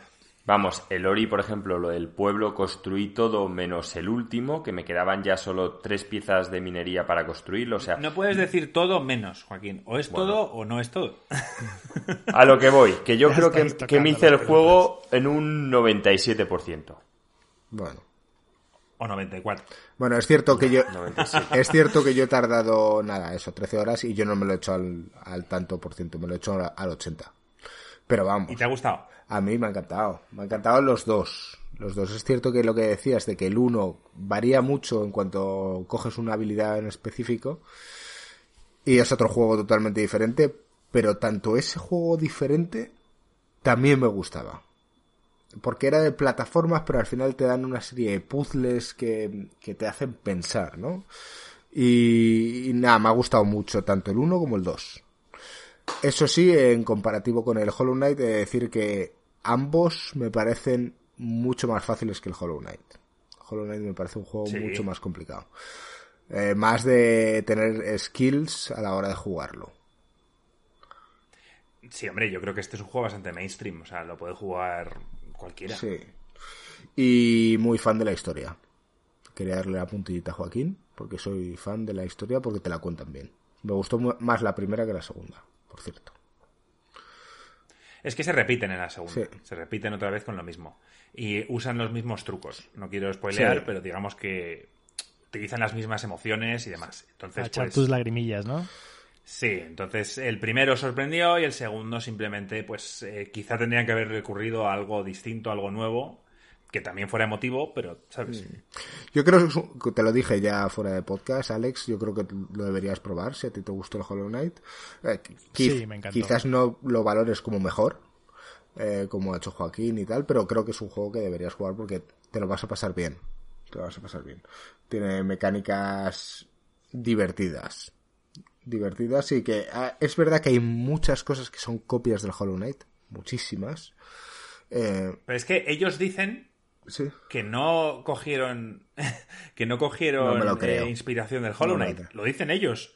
Y, a ver, a su favor diré que el Hollow Knight no ha inventado nada nuevo. pero hay cosas. Simplemente el Hollow Knight cogió un concepto que es Metroidvania y, lo, y, cogió otro que es Dark Souls y Pero hay cosas que son muy obvias, tío. Eh, la parte de en el Hollow Knight tienes que ir uniendo a los gusanos. Aquí tienes que ir uniendo y creando las casas de, de los bichos estos. En los mapas tienes zonas donde no puedes entrar y tienes eh, partes de paredes que, se rompen desde el otro lado. del mapa. No, pero es que eso es cualquier Metroidvania. Bueno, vale. Eh, lo que sí me parece una copia es eh, encontrar al tío del mapa en cada zona. Joder, es igual. Eso es igual. Y que digan que eso, pues eso ya es un poco más... Pero yo creo que cada uno tiene su estilo y aunque los comparemos, creo que cada uno tiene... Y los desafíos. Que es como los... Es que hay muchas cosas que son muy iguales, tío. decir. Pero bueno, eh, el juego creo que merece la pena. Si te gusta ese tipo de juegos, yo lo recomiendo 100%. Yo me lo he pasado muy bien. Y después tenía dos opciones para jugar. Una era el Gears 4 o 5. Me he descargado el 5 y aún no he empezado a jugarlo. Porque estoy en el mood de jugar a otras cosas mucho más... No sé. Tranquilas. Sí, eso es. Entonces me he descargado el Two Point Hospital. Y me lo estoy pasando de cojones. Eh, es muy divertido. Te lo juro. Este es un juego súper divertido. ¿Tú jugaste el Theme Hospital original? Sí. Sí, sí, sí. Y es, es el mismo rollo. Y te lo juro, mm, engancha. Has vuelto a tu infancia. Sí, sí. Y me lo estoy pasando de cojones, tío. Porque. Mi novia lleva dos semanas jugando. A tope. Al Two Point Hospital, sí. sí. Pues Y yo encantado, porque me deja mi tiempo para viciarme. No, es... Menos mal que no escucha el podcast. Obviamente, yo, sí, ya hemos hablado mucho de este tipo de juegos, eh, juegos en el que tienes que organizar, las, es estratégico, ¿no? Tienes que organizar recursos, tiempos, dinero, mil, historias y mm, hay una serie de cosas caóticas al azar que, que, no puedes controlar, ¿no? Y, al final tú intentas salvar los muebles. Y, y, creo que está muy bien montado el juego, ¿no? Porque además vas pasando de hospital a hospital y te van ampliando cosas qué debes hacer, te añaden variables que te van puteando más y yo entiendo que llegará un punto en el que sea eso como un puto caos imposible. Pero bueno, jugaré hasta que me canse o hasta que llegue a un punto en el que diga esto es imposible. Es un juego, como has dicho tú, como de hacer malabarismos, ¿sabes? Sí, efectivamente, o sea, es de ir apagando fuegos, tío. Cada vez que haces una cosa te sale un problema por el otro lado y tienes que solucionarlo. Que ojo, mm, yo soy muy fan de este tipo de juegos porque te hacen pensar muy bien y tienes que tener unos reflejos rápidos a la hora de actuar porque si no te jodes la partida en un momento. O sea que, eh, entiendo que cuando me canse probaré el Gears 5. No te va a. Eh, aparte de todo esto, me metí, que Marco irá al tema ahora, me metí en el directo que hiciste del Doom Eternal. Y bueno, ahora mientras lo comentes, pues yo te daré un poco mi visión, porque tú me decías, ¿lo vas a jugar? No es un juego para mí. Bueno, yo... Voy yo ya. Dale caña, que tú sí que has jugado cosas. Sí, bueno, empiezo con Doom Eternal, que quizá soy incluso bastante fanboy. La verdad es que me he enamorado de, esta última entrega. La, anterior me gustó, pero hasta hace poco, hasta que no me quise no me la quise terminar para ponerme con este, no lo había hecho. Y fue un error. Em, este juego es siquiera más frenético, eh, más rápido, más brutal que el anterior. y me lo he pasado como un enano. O sea, jugándolo yo solo y luego quise hacer un streaming para que la gente me lo habían pedido en Discord y también para que, bueno, Gringo y Alex lo vierais. Yo sabía que Joaquín nos iba a meter, tampoco es que le interese, pero... No, no soy fan del Doom, ya lo sabes, tío. En general odio los shooters y este que es encima frenético y tal cual me va a volver más loco. Decir que, que ya no, es, ya no es hablando de este, sino también del anterior, ha sabido captar la esencia de los Doom anteriores y modernizarlo. Lo que más han hecho, que también tenía el anterior, es el tema de los, de los recursos. O sea, es un juego que tienes que estar tomando decisiones constantemente. Eh, ya sea porque tienes baja la vida, porque tienes baja la, armadura o porque no tienes eh, munición. Digamos que cada vez que a un enemigo le dejas estuneado, tienes que elegir si le vas a pegar una hostia, vas a hacer un fatality, lo cual te da vida, vas a, rajarle con la motosierra, la cual te daría munición, o le vas a quemar con el lanzallamas, que no siempre merece la pena a menos que haya un grupo, para coger armadura. Entonces, constantemente es un juego, de verdad, pues puede parecer curioso esto, pero es un juego de pensar. Es un juego constantemente que te están poniendo en situaciones, situaciones, límites que, parece que, ahora que lo mencionas, por nada. Efectivamente, yo te veía jugando y claro, eh, da la sensación cuando cogías y hacías un finishing, un finisher, vamos a, alguno, porque los se ponía como parpadeando, ¿no? Sí. Eh, pues efectivamente, si tienes diferentes opciones, claro, yo como mm, espectador eso no lo sé. Claro, pero tú yo estoy haciéndole un finisher sabiendo que tengo detrás dos tipos de enemigos en particular que luego voy a tener que echarme para atrás. Luego, ¿qué han hecho también? Que cada enemigo tenga una debilidad, una debilidad a un arma en particular. Esto hace que, lo que me preguntó Alex en el directo, que normalmente la gente es muy así, yo también lo soy en varios juegos, de coger el arma que te gusta y tirar con él todo el juego. En este caso no puedes hacerlo, primero porque los enemigos cada uno tiene una debilidad y juegan mucho con eso juegan mucho con eso y por tanto constantemente estás cambiando de armas, sobre todo también porque la munición es escasa y por tanto siempre tienes que estar cambiando de arma, cogiendo esto, lo otro, tal. Entonces, eh, me apasiona, me apasiona que hayan conseguido modernizar tanto una saga como Doom, la cual yo nunca he querido. O sea, el primer Doom, como dice Alex, impresionó los gráficos, tal, pero a mí un shooter sin más nunca me había llamado la atención.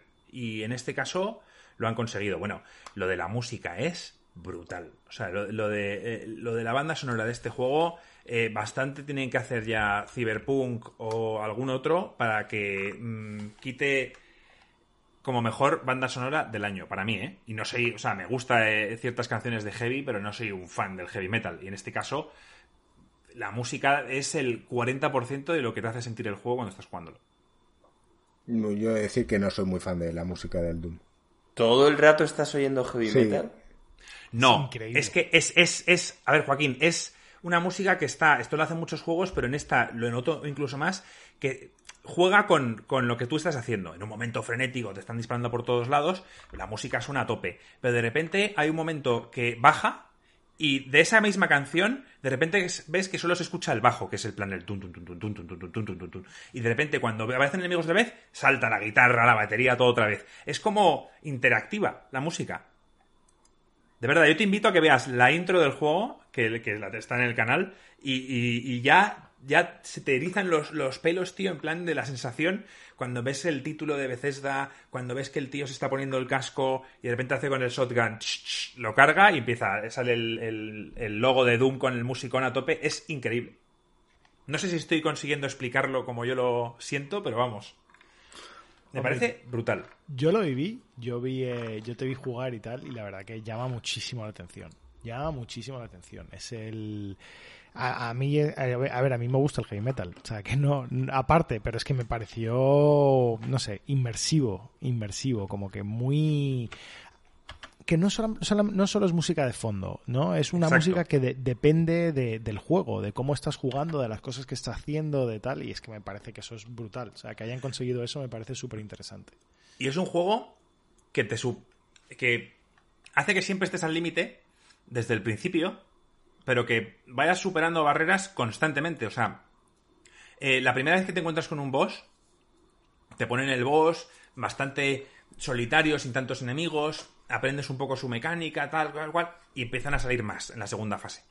Y de repente, dos horas más tarde, estás peleándote con los típicos bichos y aparecen dos bosses como el anterior, juntos. Y tú en plan, no, tío, qué hijos de puta. Pues es que lo consigues matar. Al final que tú dijiste, te, te pusiste el juego, lo rejugaste en modo difícil y dijiste, buah, esto no me lo acabo ni de coña. Y efectivamente, o sea, yo lo jugué normal. y, y, lo pasaste mal. Y no, bueno, no, mal, pero sí que hay partes en las que mueres. Y simplemente tienes que asumirlo.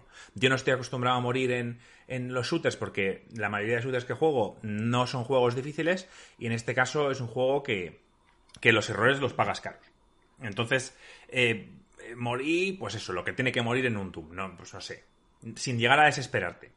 Eh, sí que hay una cosa que no me gusta y es cuando mueres varias veces, que yo morí en un boss en particular bastantes veces, te da una especie de puedes utilizar esta armadura, que oye, que vale, que si lo quieres utilizar, pues no deja de ser, ¿sabes? Pues simplemente un, para no frustrarte. Pero en este caso moría, moría y cada vez me decía, ¿quieres usar la armadura? Y yo, no, no, no, estuve a punto ya de darle a que sí y en la siguiente vez lo, lo maté. Entonces, Marco, usaste la armadura, no mientas. No, no, no, no, no, la usé, no la usé. Y, por tanto, cuando empecé en el streaming y me puse al siguiente nivel de dificultad que ya has considerado difícil, lo misma, la misma situación. Constantemente veía que, estaba al límite, pero que seguía pasándome las pantallas. Y la historia, eh, quizás un poco Dark Souls, porque lo que yo he visto, que es sin leerme todos los códex de información, está bastante bien y se entiende, pero la verdad es que he visto varios reviews en el que dicen que si te tomas la molestia de leerte todo, la historia es bastante interesante. Cosa que yo no hice. La historia del Doom, estamos hablando del mismo juego, ¿no? Sí, sí, sí, sí. Dicen que está bastante bien contada. No sé, a mí me vale con que los. con que los. Em, demonios están invadiendo la Tierra y poco más. Sé que, bueno, no voy a spoiler nada, por si alguien lo quiere jugar, pero vamos, eh, le dan un contexto. Y es la primera vez en un videojuego, tú sabes, Joaquín y yo siempre nos quejamos de los personajes que no hablan. Pues es la primera vez que tienen sentido, que este tío no hable. Lo dice todo, tío, con su arma y con sus expresiones, tío, es increíble. Es un personaje mítico sin haber dicho ni una sola palabra. Hombre, es que, es que lo mítico del Doom Guy también es que no hay que hablar. Es como no, pero hay un momento que el tío llega a una base humana y, están todos los científicos ahí con los ordenadores y tal, y el pavo vas andando lentamente con tu shotgun y todo el mundo empieza a reaccionar a tu paso y es que es increíble cómo, cómo reaccionan y cómo reaccionas tú como, como Doomguy. Bueno, el silencioso Bob también es así. Y poco más, decir que si os gusta. Para mí, eh, eh, esta saga, creo que no me equivoco al decir que seguramente sea el mejor shooter que hay hasta ahora. No. Es que se pueden diferenciar. Un shooter como cuál, como el Bioshock, evidentemente no se pueden comparar. Son juegos distintos, son juegos que buscan otras cosas distintas. Pero si lo que buscas es un shooter de acción, no hay absolutamente nada mejor que, Doom. Yo, yo creo que este juego lo voy a acabar jugando. A mí me tengo mucha curiosidad, la verdad. Y por cierto, no puedo jugar con. O sea, esto es increíble que lo diga, pero no puedo jugar con mando. Es imposible.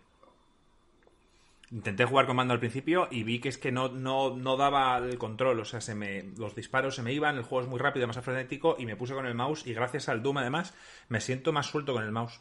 Tío, He es aprendido que- a. Doom, Doom no es un juego de, de mouse. O sea, digo, no es un juego de mando. No sé de dónde sacaste eso. No, pero hay gente que lo compra en PlayStation y se lo acaba. eh, O sea, y lo juega en PlayStation porque no tiene otra cosa y lo juega con el mando. Pues Qué cracks, porque eso no lo veo yo por ningún lado. Pero yo en este eh, intenté con el mando en el ordenador y dije, uff, no puedo, no puedo. Y me puse con el mouse y mucho mejor. Vale. Y aparte del Doom Eternal, ¿a qué has estado jugando? Al, Muchas más cosas, tío, es que tendríamos que Ah. haber eh, variado. al Animal Crossing. Eh. Al menos cuéntame del Animal Crossing, tío. El resto, si quieres, ya lo dejas para el siguiente podcast. No, no, también quiero hablar del otro, pero hablaré menos. Del Animal Crossing, bueno. ¿Queréis preguntarme algo antes de que haga un resumen o, qué? De, a mí- En plan- Yo no. Yo, yo te lo dejo. Nos interesa una te- mierda el Animal No, no, Crossing. a mí sí me interesa, pero yo quiero que, que empieces desarrollando porque yo no tengo ni puta idea. Lo, lo que me has contado que tú vas ahí y que, que tú te vades. Es lo único que sé. que A ver, a- a- os voy a ser sinceros. Animal Crossing es un juego, para mi estilo, para mí, demasiado tranquilo. No jodas. ¿Por qué es demasiado ¿En tranquilo? serio? Porque es demasiado... tra- Sí, porque no te exige nada. No te exige absolutamente nada. Y eh, soy más fan de un juego como Stardew Valley, en el que tampoco es que te exijan nada, pero, pero tienes una serie de, de misiones o de, de cosas que hacer. Mientras que en este Stardew Valley es vete a pescar, eh, mm, recoge frutas, construyete una casa, construye Pero muebles. sin objetivos. ¿vale? Simplemente hazlo, ¿no? Hay objetivos, hay una serie de milestones que te van poniendo, pero es más bien para que sientas que estás consiguiendo algo. Ya. Sí, te van dando unas monedas que luego vas a tener que ir pagando tu deuda con Tom Nook, creo que se llama. Y entonces es demasiado tranquilo. Cosas que me gustan del juego. Primero que, que no... Que, es un juego que, que funciona en tiempo real. O sea, tú cuando te metes por la mañana, tú eliges tu zona horaria y eliges eh, si estás o sea, en el hemisferio norte o en el sur. Y entonces a partir de ahí el juego se mueve en tiempo real decir que puedes trampear la consola. Tú puedes decirle a la consola que han pasado tres días y el juego entiende que han pasado tres días, pero te penalizan por ello. No sé cómo, pero te penalizan. Pero no es la idea del juego. Entonces, el juego al funcionar en tiempo real, hay cosas que, me gustan y cosas que no. La sensación de meterte día a día, porque ya tras haber jugado primeras horas, quizá me metí a ver un poco qué, qué estoy haciendo mal o, o qué es lo que debería estar haciendo. Y la gente lo que recomienda es que no es un juego para echarte un vicio de seis horas todos los días, porque es que, sobre todo al principio, no hay mucho que hacer. Es un juego que te pide que entres y que juegues un rato al día. Luego, cuando hayas avanzado, ya podrás hacer muchas más actividades, muchas más cosas. Pero al principio es un juego lento y que en primeras no tienes muchas actividades que hacer. Entonces vas entrando poco a poco. Yo, por ejemplo, hay un museo, pues lo medio abrí y resulta que me dice el tío, bueno, el museo abrirá mañana. Y yo en plan, ¿cómo que mañana? Sí, pues o sea, que me Mañana, dormir mañana. Mañana cuando me despierte, sí. Es, que es- O sea, eso para los trabajadores es la polla, ¿no? Claro, Mañana de 9 a 12, la hora que Exacto, tú estás currando. Ahora sigo con eso. Hay problemas con este, con esto porque no los mismos peces ni los mismos bichos aparecen a horas distintas, tienen su horario. Entonces, si tú siempre juegas a la misma hora por trabajo, No lo vas a poder. sea, no lo vas a poder aprovechar igual, a menos que te pongas la alarma el fin de semana para hacerlo en esas horas. Em, entonces, Menuda infamia, tío. Voy, es un tipo de a- a- juego, el Joaquín. fin de semana, Marco, no puedes. El domingo es el día del Señor. Mira, Joaquín, estás hablando con gente, o sea, yo no, pero hay amigos tuyos que jugaban a juegos por internet que tenían también tiempo real y que te podían atacar tu base a las 3 de la mañana y tú tenías que ponerte una alarma por si eso pasaba. Yo, no. No, me refiero a amigos tuyos que han jugado a este, a este tipo de juegos. Entonces, decir que por ahora no me está encantando, pero que entiendo que a mucha gente le flipe y que sea el mejor juego de la historia para ellos. Yo le estoy dando una oportunidad y le sigo dando, y sobre todo es que ahora, como tengo otras cosas que jugar y este juego no me exige mucho, pues es un momento que estoy abajo, que mi novia quizá está viendo Instagram y yo digo, pero voy a encender esto a ver qué está pasando por el pueblo. Y sí que es verdad que van viniendo, van viniendo nuevos vecinos, vas charlando con ellos, tienes nuevas actividades, o sea, todo maravilloso, Joaquín. ¿Salís a aplaudir a las 8 o no? Por supuesto. Y, lo del Animal Crossing no va de que tú tienes un perro, el vecino un gato y los cruzáis a ver qué sale. es que he entendido mal el concepto del juego. Y decir que, el juego este lo ha petado en ventas. O sea, ha, vendido más que Doom Eternal, que está en tres consolas. O sea, en dos consolas y en PC. Qué fuerte, tío. Y esto solo se vende en Switch. Qué triste.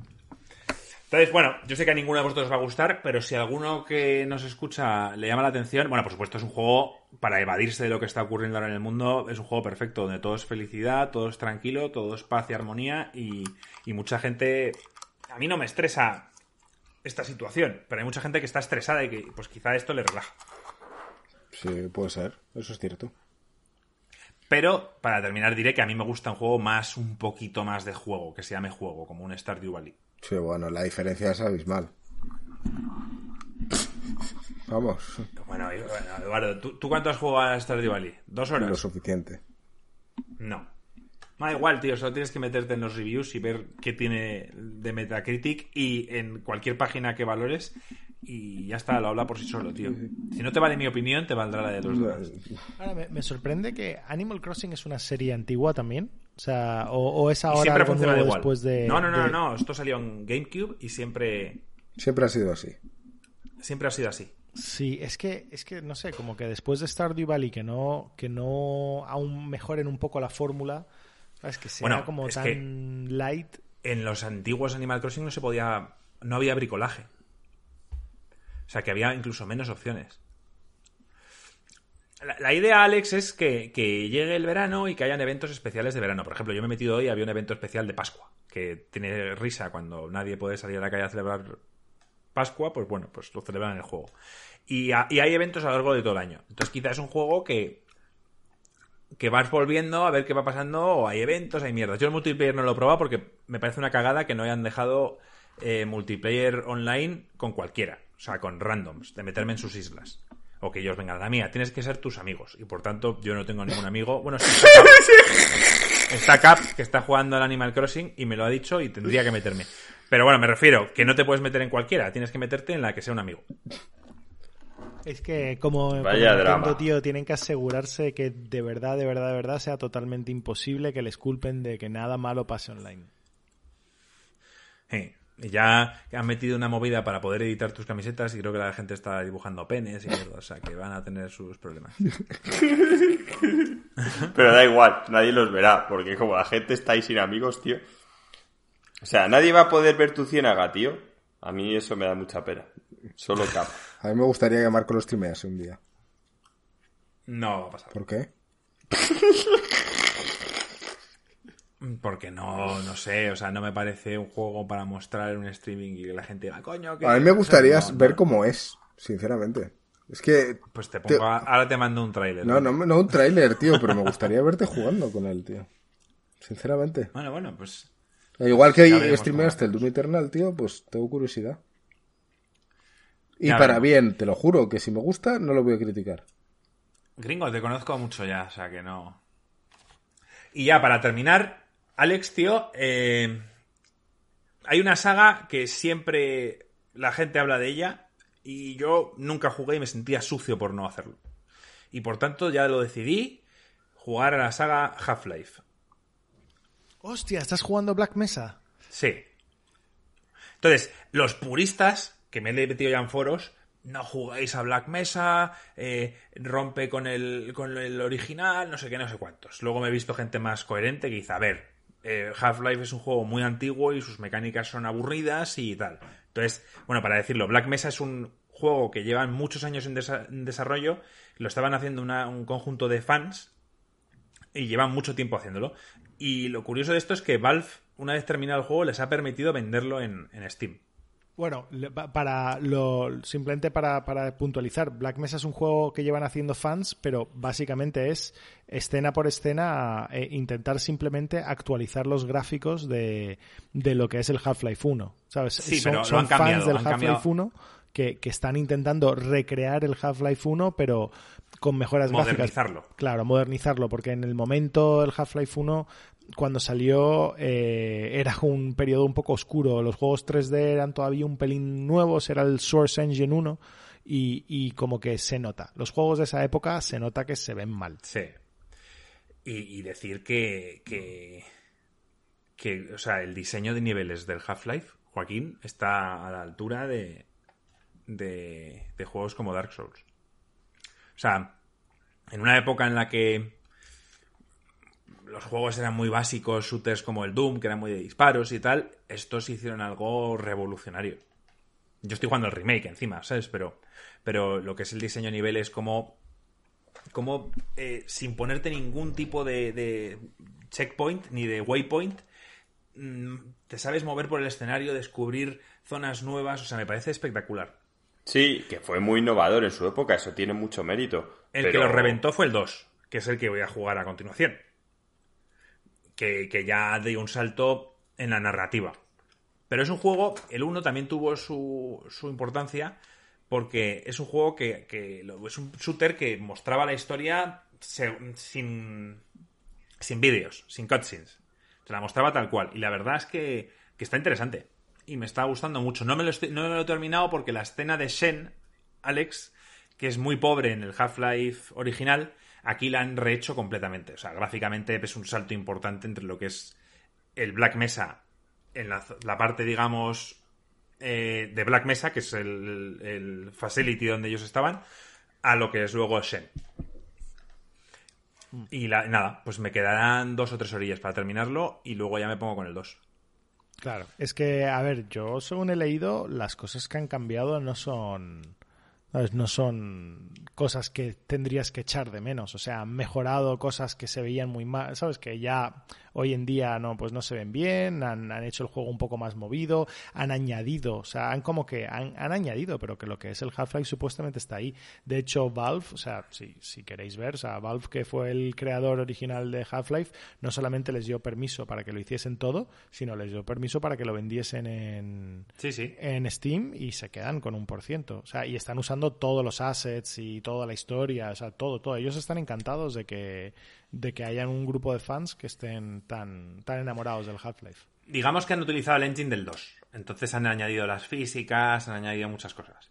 Claro. Y, y ¿qué pasa? Que el, que el final del Half-Life 1 este era un poco pobre y eso sí que lo han decidido modernizar. Entonces, quizá, dependiendo de cuándo leíste esto, porque la, la- la actualización de Shen es bastante nueva, quizá mucha gente lo había jugado sin esa actualización. Y luego han añadido como 5 o 6 horas más de una, de, un- de una fase final del juego que quizá en el juego dura bastante menos. Mm, Vale, vale, eso no lo sabía. Pero vamos, eh, la historia es la misma y, y yo he decidido jugar a- al Black Mesa, además por ayudar a, esta- a estos desarrolladores. El juego no era muy caro, creo que eran 15 euros. Y, y nada, como yo tengo comprado ya el Half-Life 2 de hace mil años en típicas ofertas de 2 euros, 3 euros, pues, pues los jugaré y una vez me acabe todos, me meteré en el Half-Life Alyx. Del que eh, Juan habla muy bien. Es que siendo una precuela, he visto varios reviews y dicen, aunque sea una precuela, es totalmente in- imprescindible haberse terminado toda la historia de Half-Life para, para entender todo lo de, lo de esta precuela. Ah, así que estos son deberes, entonces.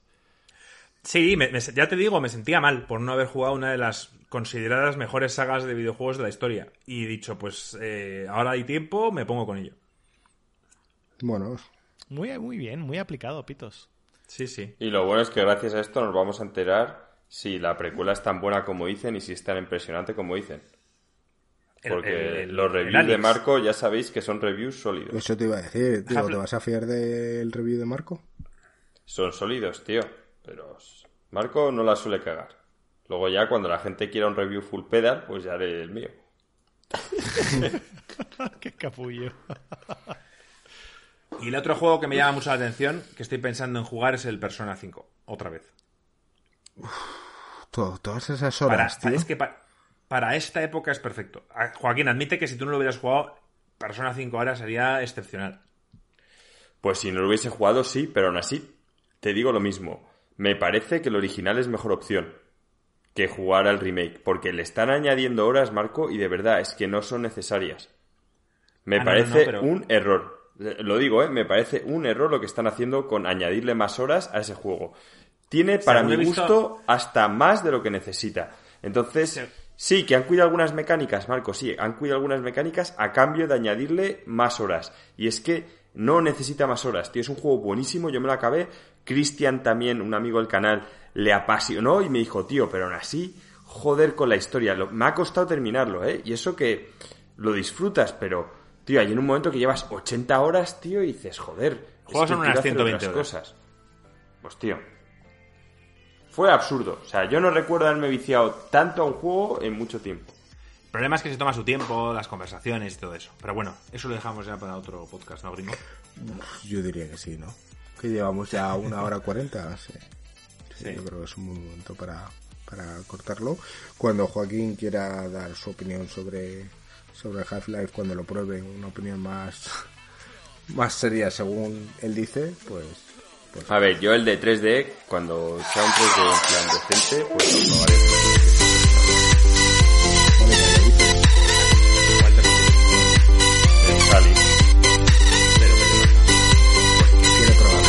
Como has dicho que es increíble, que puedes interactuar con todo. O sea, yo te lo digo por las cosas que me has dicho tú. O sea, eso me llama la atención, pero yo lo quiero jugar